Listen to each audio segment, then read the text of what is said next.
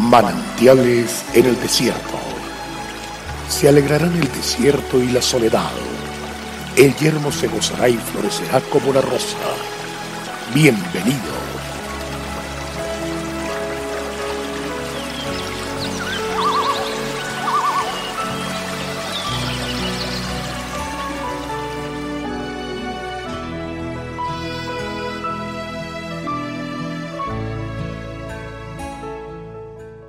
Y cuando ores, no seas como los hipócritas, porque ellos aman el orar en pie en las sinagogas y en las esquinas de las calles, para ser vistos de los hombres.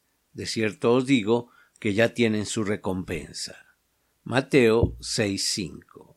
La oración sincera es la que sale de un corazón que siente que está comunicado con el Padre Dios. La primera recomendación que hace Jesús sobre cómo aprender a comunicarnos con Dios es que la oración debe nacer del corazón, debe ser auténtica. En realidad, lo que a Dios le interesa es la actitud del corazón y no la elocuencia en las palabras, ya que el único que conoce lo íntimo de nuestro ser es Dios. El ser escuchados o vistos por los hombres era la actitud de los fariseos, cuyas oraciones no agradaban a Dios, pues buscaban la admiración y reconocimiento de los hombres. Pero la oración nacida de un corazón humilde, sincero y necesitado es la que Dios escucha. Quienes cultivamos una fe personal en Dios Padre, sabemos que orar es hablar con Él. Y esto, aunque es algo sencillo, es también el acto más sublime y maravilloso no solo porque estoy hablando con otra persona que puede ser importante, excelente o maravillosa, sino porque estoy intimando con él, que es muchísimo más que un ser humano.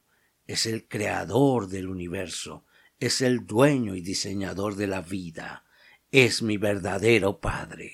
Pero ese es precisamente el milagro de la fe y el poder de la oración, que una persona común y corriente pueda tener acceso a la presencia de Dios y entablar un diálogo con el ser más extraordinario de todo el universo. El manual de la vida nos dice que Dios, habiendo hablado muchas veces y de muchas formas y maneras en otro tiempo por los profetas, en los postreros días nos ha hablado por el Hijo. ¿Y qué es lo que nos ha hablado? Son incontables, profundas enseñanzas.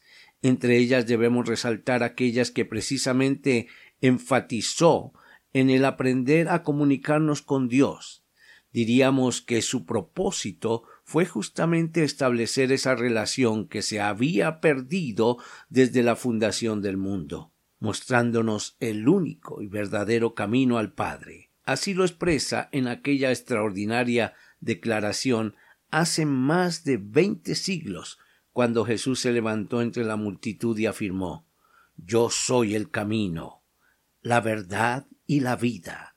Nadie viene al Padre sino por mí. Tomemos este, el más maravilloso ejemplo de amor y de unidad perfecta del corazón de un hijo para con su Padre, el de Jesucristo, que resultó en acciones de salvación, sanidad, libertad para la humanidad, también cuando nosotros nos entregamos de tal forma a la comunión con el Padre Celestial, nuestra vida traerá maravillosos beneficios a quienes nos rodean y a la sociedad entera. Qué bueno, Señor, es poder acercarme a tu presencia y poder expresarte desde lo más profundo de mi corazón que sólo tú eres Dios. Enséñame a buscarte fielmente. Hoy te ruego que mis oraciones salgan de un corazón sincero y genuino y que sean agradables a tu oído. Amén. Dios te bendiga. Dios es fiel.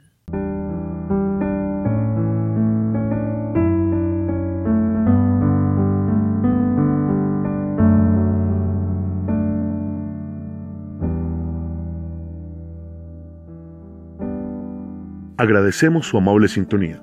Esperamos que este espacio se constituya de bendición para su vida. y le invitamos a compartirlo con otras personas. Visita nuestra página web www.cfeprimavera.org. Mañana el pastor Daniel Machuca estará de nuevo con un mensaje de aliento en este espacio manantiales en el desierto.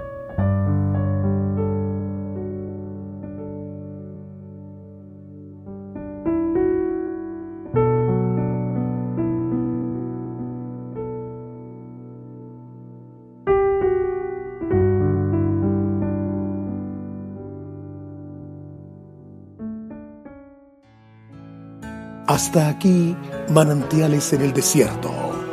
Será muy grato estar con ustedes mañana en una nueva entrega de Manantiales en el desierto.